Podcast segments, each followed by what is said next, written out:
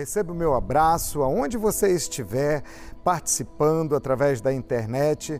Esteja você em Fortaleza, nós estamos aqui em Fortaleza, esteja você no interior do Ceará, em qualquer cidade do nosso Brasil, até fora do Brasil, muita gente é, participando com a gente. Eu não falo assistindo, eu falo participando com a gente do nosso culto online. É realmente uma alegria e uma satisfação muito grande podermos ter você aqui com a gente. Eu gostaria de dizer que hoje eu estou aqui na área externa da nossa igreja. Nós temos feito cultos presenciais na área externa da nossa igreja, de acordo com todas as normas sanitárias e o decreto colocado pelo governo estadual. Então hoje eu estou aqui ao ar livre no local onde nós fazemos, nós temos uma área externa é, muito abençoada, um espaço grande, bem arejado, onde nós cultuamos a Deus dentro das normas do decreto estadual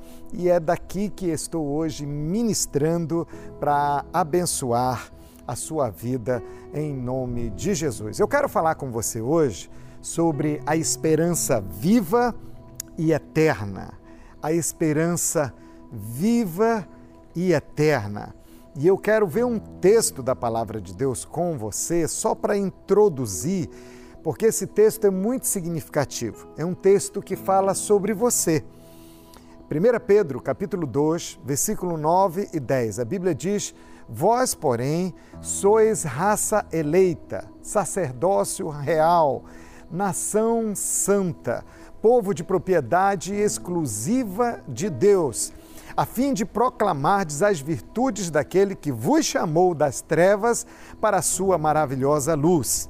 Vós sim, que antes não erais povo, mas agora sois povo de Deus, que não tinhas alcançado misericórdia, mas agora alcançartes misericórdia.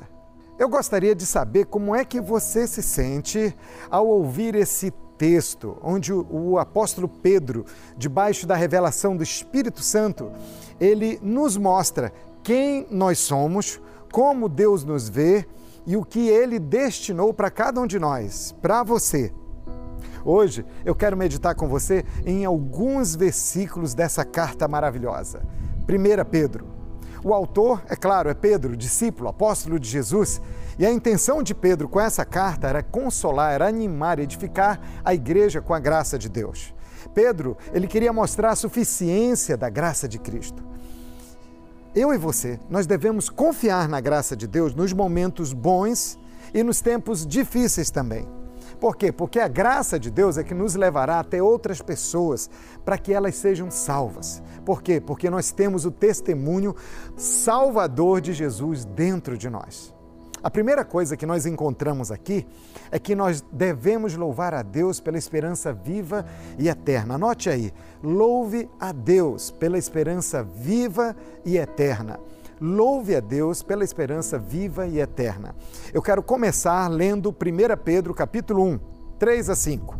O texto é muito rico, por isso preste muita atenção. Todo louvor seja a Deus, o Pai de nosso Senhor Jesus Cristo, por sua grande misericórdia. Ele nos fez nascer de novo por meio da ressurreição de Jesus Cristo dentre os mortos. Agora nós temos uma esperança viva, uma viva esperança e uma herança imperecível, pura, imaculada, que não muda nem se deteriora, guardada para vocês no céu.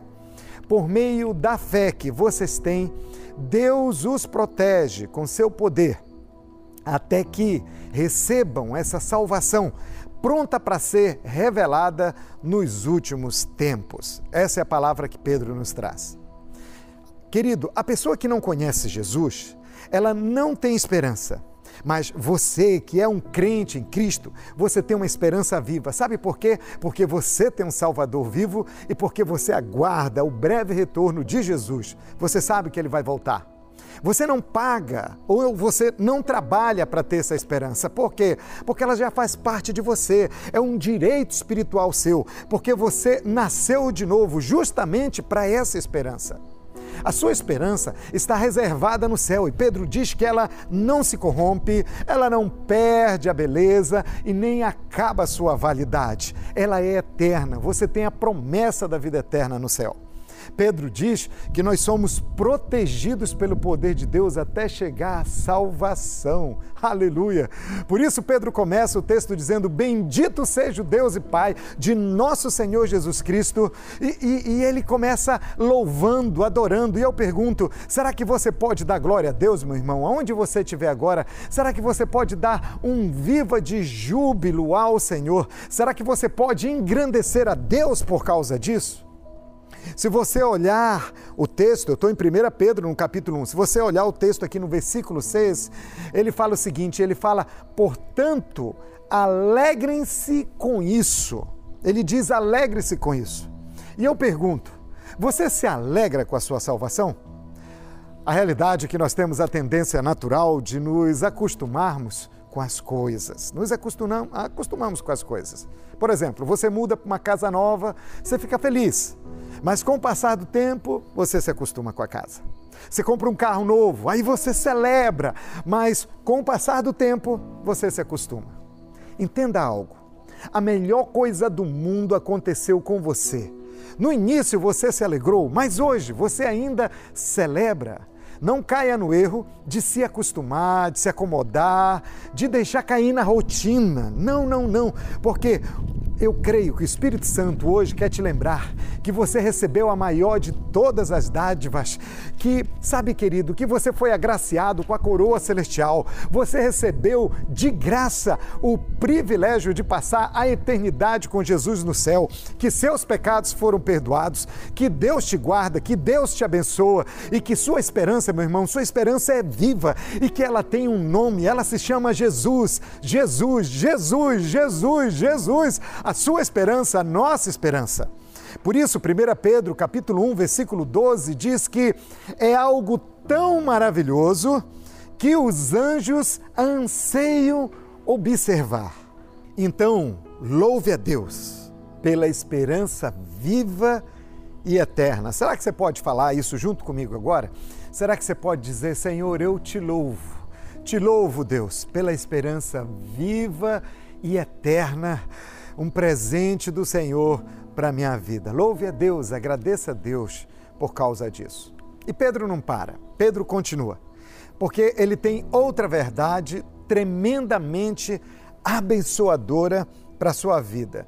Inclusive, eu quero encorajar você a pegar a sua Bíblia aí e abrir em 1 Pedro, no capítulo 1. 1 Pedro, capítulo 1, nós estamos aí vendo os primeiros versículos, do versículo 3 em diante, e agora eu quero ver 1 Pedro, capítulo 1, o versículo 6, e eu quero ver também com você o versículo 7. Vamos ler 1 Pedro 1, 6, 7?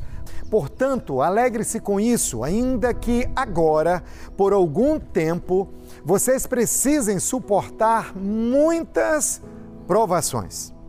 Elas mostrarão que sua fé é autêntica, como o povo, como o fogo prova e purifica o ouro, assim sua fé está sendo experimentada e ela é muito mais preciosa que o simples ouro. Isso resultará em louvor, glória e honra no dia em que Jesus Cristo for revelado.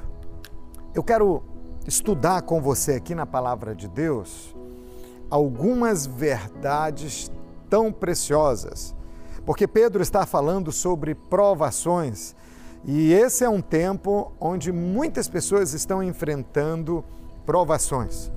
Mas eu quero olhar isso aqui debaixo de um ponto de vista totalmente bíblico com você. E a primeira coisa que eu preciso que você entenda é que as provações valorizam a sua fé. Algumas pessoas têm dificuldade de lidar com provações. Algumas pessoas acham que quando alguém é, está passando por uma provação, porque essa pessoa está mal com Deus, é porque essa pessoa talvez esteja em pecado. Então, a primeira coisa que eu quero ver com você aqui, tome muito cuidado, meu querido irmão, minha querida irmã, ao ver alguém passar por uma situação de provação, a pessoa sendo provada na sua fé, cuidado com o julgamento que você faz sobre essa pessoa. Na realidade, você não tem que julgar. Algumas pessoas gostam muito de julgar. A pessoa diz: ah, está em pecado, está fora da vontade de Deus. Alguma coisa está errada. O que que está acontecendo? Aonde está o pecado? Ah, tem alguma coisa oculta. Então, às vezes, as pessoas ficam pensando o pior sobre quem está passando a provação. Eu creio que esse não é o seu caso. Eu, isso aqui é só um alerta. Não sei se você já viu alguém fazendo isso aí, mas primeiro, o que, que a gente faz quando a gente vê outra pessoa passando por uma provação? Eu acredito que a primeira coisa que nós devemos fazer é nos unirmos em fé com a pessoa que está passando por uma provação. Então, ore por quem está passando por provação. E tudo que você for fazer tem que ser para servir, tem que ser para ajudar, tem que ser para encorajar, tem que ser para profetizar a vitória, tem que ser realmente para levar a pessoa para um nível de fé cada vez maior.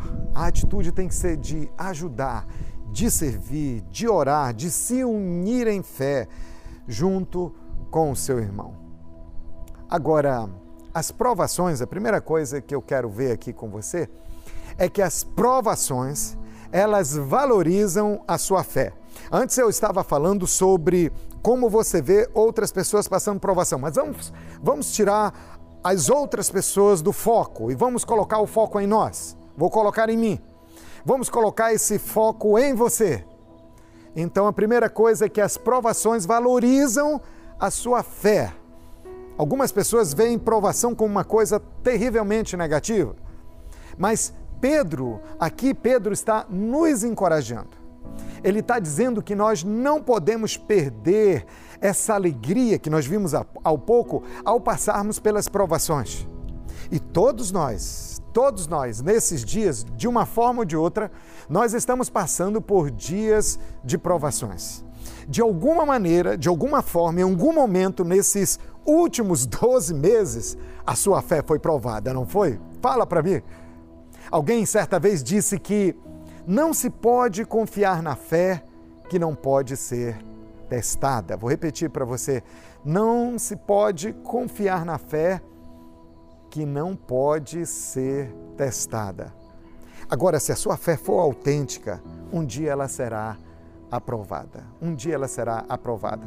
Eu quero ver esse texto aqui de 1 Pedro, capítulo 1, versículo 6, que nós vimos há pouco na, NVC, na NVT, a nova versão transformadora que eu estou usando aqui na minha Bíblia, mas eu quero ver na Almeida Revista e Atualizada. É o mesmo texto, 1 Pedro, capítulo 1, versículo 6. Na revista, na revista e atualizada diz assim: Nisso exultais, embora no presente por breve tempo, se necessário, sejais contristados por várias provações. O que a Bíblia está dizendo é que a tristeza um dia pode chegar. E Pedro ele ressalta que a tristeza causada pelas provações deve ser enfrentada com a fé. Eu tenho sido uma testemunha dessa realidade na vida de tantos irmãos desses dias, sabia? Muitos irmãos. Irmãos que dizem: olha, não está sendo fácil, não está sendo fácil.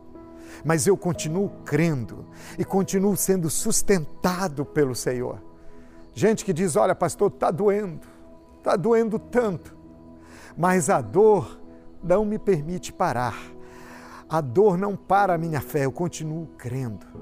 Você sabia que foi exatamente isso que levou Paulo e Silas a cantar na prisão? É isso, é, é, eu acredito que é isso, eu acredito que é isso que tem sustentado você nesses dias, que tem sustentado você nesse tempo. Mas preste atenção, eu creio também que algo está acontecendo com a sua fé.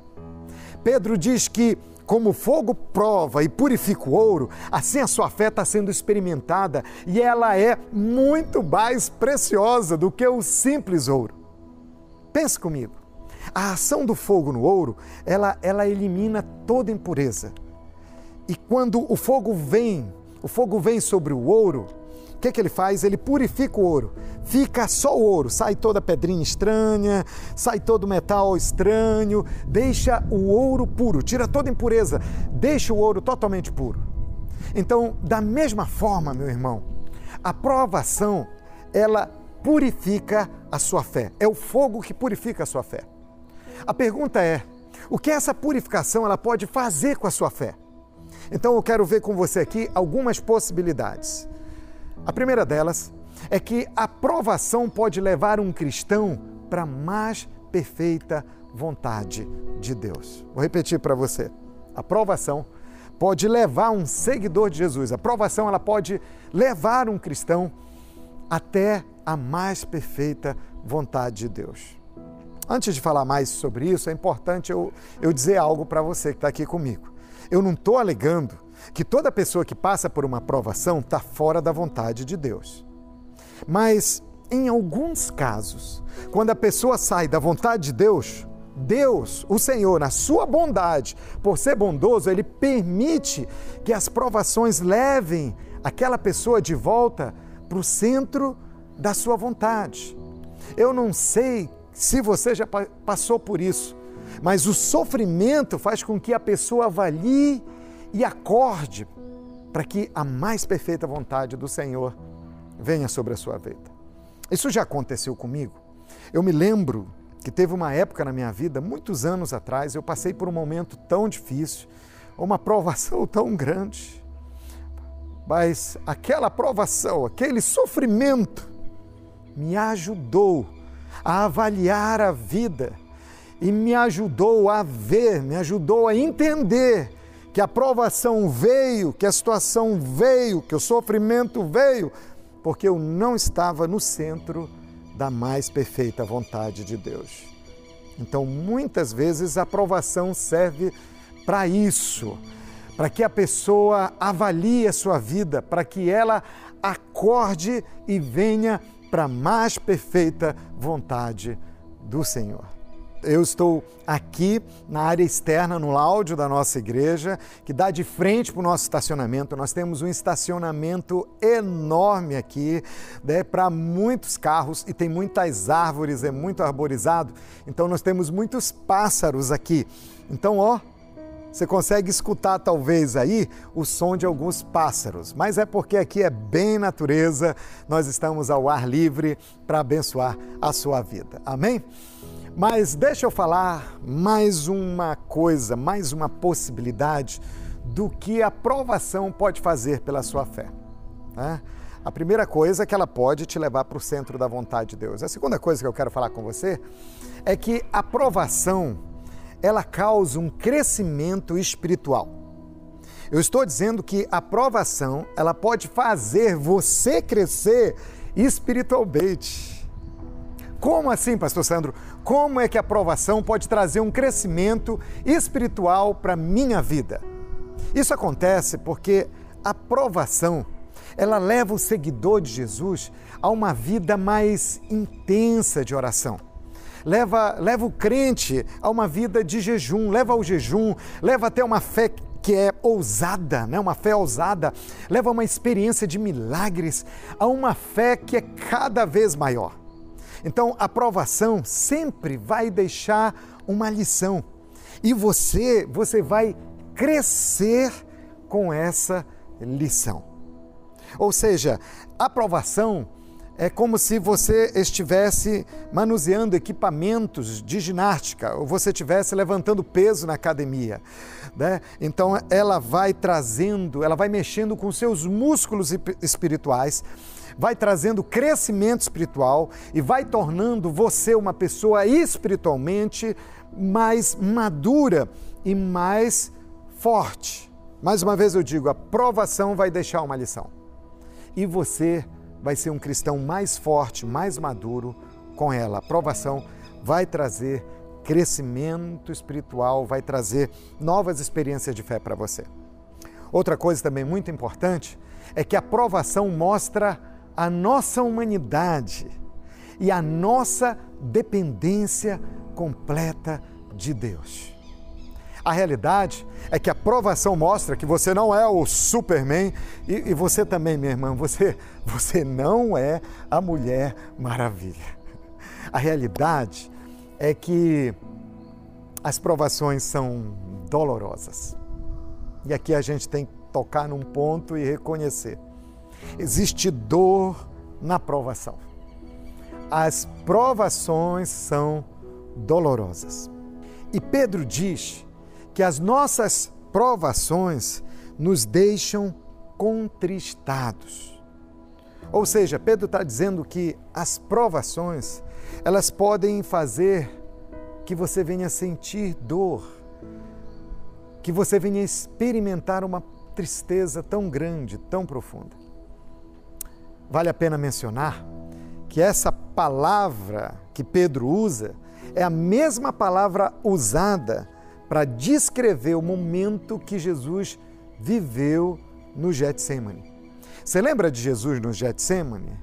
Ele levou seus discípulos para orar com ele. Vamos ver esse texto aí, vamos lembrar desse momento aí que eu acho que vale a pena a gente lembrar desse momento, a experiência de Jesus. Mateus capítulo 26, versículo 37 e 38. A Bíblia diz que Jesus, a partir do versículo 37, levando consigo Pedro e os dois filhos de Zebedeu, começou a entristecer-se e a angustiar-se. Disse-lhes, disse Jesus, disse-lhes então: A minha alma está profundamente triste, numa tristeza mortal. Fiquem aqui e vigiem comigo. São palavras do próprio Senhor Jesus. Veja que ele experimentou dor, tristeza mortal. Não foi fácil. A Bíblia diz que ele chegou a suar gotas como de sangue. Então, por causa dessa dor, dessa tristeza, dessa provação dolorosa. Outras pessoas elas sentem isso quando perdem um ente querido. Talvez você está aqui com a gente e você perdeu uma pessoa que ama. Eu tive essa experiência. Várias pessoas, irmãos em Cristo, amigos, pessoas tão queridas, pessoas próximas da família, pessoas que nós amamos, essas pessoas, elas partiram no meio dessa pandemia. Elas morreram. O que nos consola é saber que elas estão com Jesus agora, que elas estão com o Senhor. Tudo isso traz dor. Pode ter sido a perda de um ente querido, ou quem sabe você passou por um fim, pelo fim de um relacionamento. E aí foi dor, foi provação. Eu quero chamar sua atenção para algo aqui que é muito importante, meu irmão, minha querida irmã. Entenda algo. Deus entende a dor dos seus filhos. Deus entende a dor dos seus filhos, porque Ele mesmo teve a experiência da dor, Ele mesmo vivenciou a dor do sofrimento, Ele vivenciou a dor da morte do seu único filho, Jesus. E é, e é justamente por isso, porque ele compreende a sua dor. Deus, a realidade é que Deus está com você na dor. Então, essa dor você não vai enfrentar sozinho. Por isso, creia nele. Se agarre em Jesus, viva com Jesus. Eu quero falar de mais um aspecto é que as provações elas são controladas por Deus. Controladas por Deus. Tudo tem um limite. E a sua vida está debaixo do controle de Deus. Eu não estou dizendo aqui que Deus está provocando essa provação, que Ele está causando essa provação. É, mas Deus, Deus está permitindo. Agora você precisa entender que as provações elas são controladas por Deus. Deus não permite que as provações durem para sempre. A Bíblia diz que é por algum tempo, por um breve momento, por um breve tempo. Alguém disse que quando Deus permite que seus filhos passem pela fornalha, mantém os olhos no relógio e as mãos no termostato. Se nós se nos rebelamos, ele reinicia o relógio. Mas se nos sujeitamos, ele não permite o sofrimento um minuto além do necessário. Um minuto além do necessário. Eu, eu gostaria muito de falar sobre um profissional que trabalha com ouro, é o ourives. Vamos falar um pouquinho do ourives. O ourives é aquela pessoa que trabalha com ouro, que manipula o ouro e que pode criar lindas joias. Nenhum ourives, entenda isso aqui, nenhum ourives desperdiça o ouro. Ele é inteligente. Mas ele coloca o ouro debaixo do fogo, aquele fogo ardente, só por um tempo, só pelo tempo necessário de tirar aquelas é, impurezas, é para remover as impurezas. Agora, depois, ele derrama o ouro derretido num molde e forma uma linda joia de muito valor. Tem uma coisa curiosa, interessante sobre o Oriente. Dizem que no Oriente, o ourives, esse profissional, ele deixava o ouro derreter até ser capaz de ver o seu rosto refletir nele. E eu creio, sobre a sua vida, falando sobre você agora, eu creio que as provações farão você refletir a imagem de Deus, a glória e o amor de Jesus. E quando ele voltar, essa glória vai ser totalmente revelada. Então, meu irmão, as provações que você enfrenta hoje são um preparo para a glória de Abadiá. Eu quero animar você. Pedro está nos animando. Pedro está falando isso, que as provações que você enfrenta hoje, elas são um preparo, um treino, uma preparação para a glória de amanhã.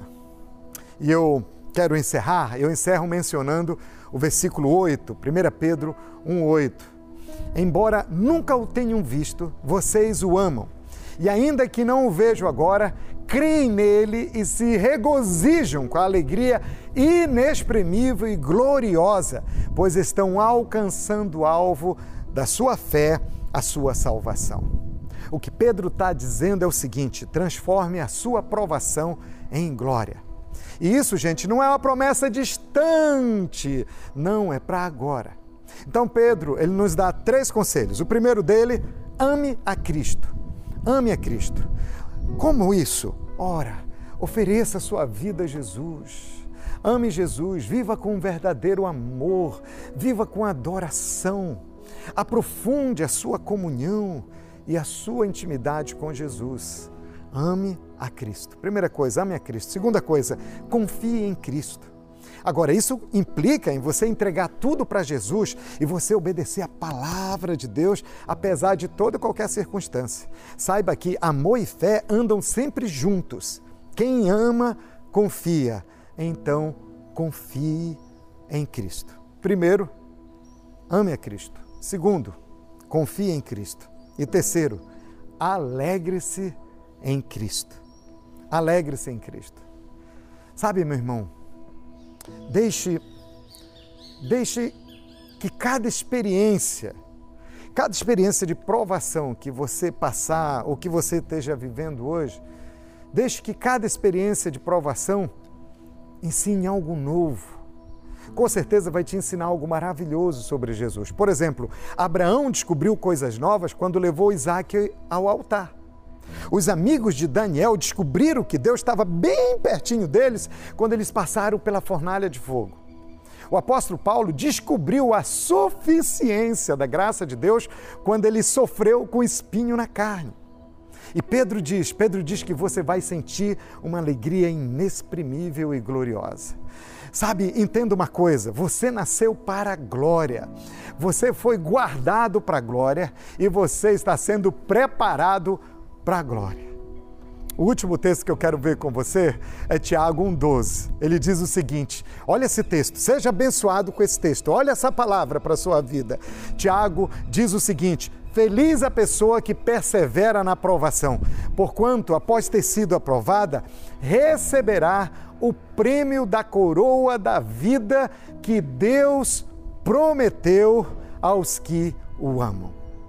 Então confesse junto comigo agora, fale junto comigo, diga comigo: eu vou amar a Cristo eu vou confiar em Cristo e eu vou me alegrar em Cristo. Diga, eu vou experimentar uma alegria inexprimível e cheia de glória. Se você puder bater palmas aonde você está agora, aplauda o Senhor. Se você puder falar aleluia, se você puder falar Deus está comigo, aleluia. Se você puder falar eu vou crescer, se você puder dizer eu vou vencer, diga, diga, diga, diga, declare a sua fé.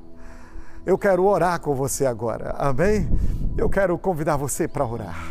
Eu não sei que momento você está vivendo da sua vida hoje, mas eu estou procurando trazer uma, uma porção da palavra de Deus que se aplica muito aos dias que nós estamos vivendo. Eu, eu orei, eu falei, Deus, fale conosco esse domingo. E eu creio que Deus queria trazer essa mensagem de encorajamento para você. Amém? Aleluia! Isso é muito importante para você, porque você pode estar vivendo um momento assim. Isso é muito importante para você, porque você pode não estar vivendo por nenhuma provação. Quem sabe você já viveu, mas isso está te preparando para uma provação futura. Mas isso está sendo importante para você ajudar alguém que está passando por uma provação profunda hoje. E eu creio que Deus vai usar a sua vida para ser bênção e para ajudar esse irmão. Eu quero orar com você. Pai, muito obrigado. Senhor, nós queremos te agradecer. Senhor, muito obrigado porque nós podemos dizer, oh Deus, que nós temos uma viva esperança e eterna. Nós temos uma esperança viva e eterna. Aleluia! Nós temos uma herança que é imperecível, Senhor. Uma herança pura, imaculada, que não, que não muda, que não se deteriora. Uma herança que está guardada para cada um de nós lá no céu. Obrigado, Senhor, porque o Senhor protege seus filhos com o seu poder até que recebam essa salvação. E nos ajude, Senhor, para que no dia a dia nós possamos experimentar toda essa alegria. Eu oro por cada um dos meus irmãos que cada um possa experimentar a sua mais perfeita vontade, Senhor. Que cada um cresça em cada experiência de provação. Que cada um dos meus irmãos possam viver dependendo 100% de Ti. Nós te agradecemos, ó oh Pai, pela Sua bondade, pois o Senhor tem o controle sobre cada provação. Em nome de Jesus, eu oro para que cada um dos meus irmãos continue amando a Cristo, confiando em Jesus e se alegrando com Ele. Amém, amém, amém. Eu gostaria de convidar você, no final dessa oração, declare comigo novamente. Diga agora, confesse, diga: Eu vou amar a Cristo, eu vou confiar em Cristo e eu vou me alegrar no Senhor. Diga: Eu vou experimentar uma, uma alegria. Diga comigo, eu vou experimentar uma alegria inexprimível e cheia de glória. Eu concordo em fé com você, em nome de Jesus. Amém, amém e amém. Aleluia. Glória a Deus. Louvado seja o nome do Senhor. Eu estou vendo você em vitória. Eu estou vendo você com uma fé gigante. Eu estou vendo você através da sua fé, você vencendo toda e qualquer situação. Através da sua fé, você orando pelos enfermos e eles sendo curados. Eu estou vendo você através da sua fé ajudando outras pessoas, animando outras pessoas, encorajando outras pessoas. A sua fé vai te levar a ser um instrumento poderoso de Deus nesses dias. E isso realmente é só o começo, é só o começo na sua vida, em nome de Jesus. Amém? Graças a Deus. Eu gostaria de fazer mais uma oração. Fica aqui comigo, porque eu, eu, eu ainda quero fazer uma outra oração.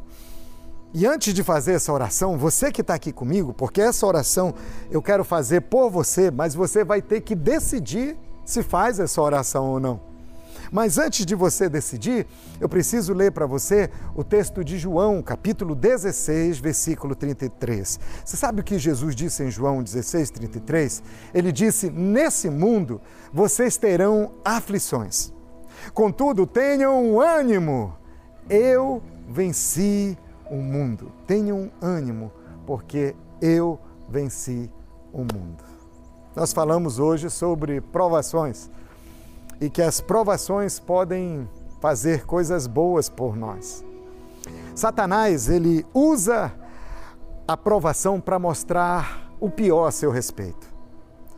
Jesus usa a provação para aproveitar o melhor a seu respeito para fazer o melhor a seu respeito. Existe uma grande diferença entre passar por provação sozinho e passar por provações com Jesus.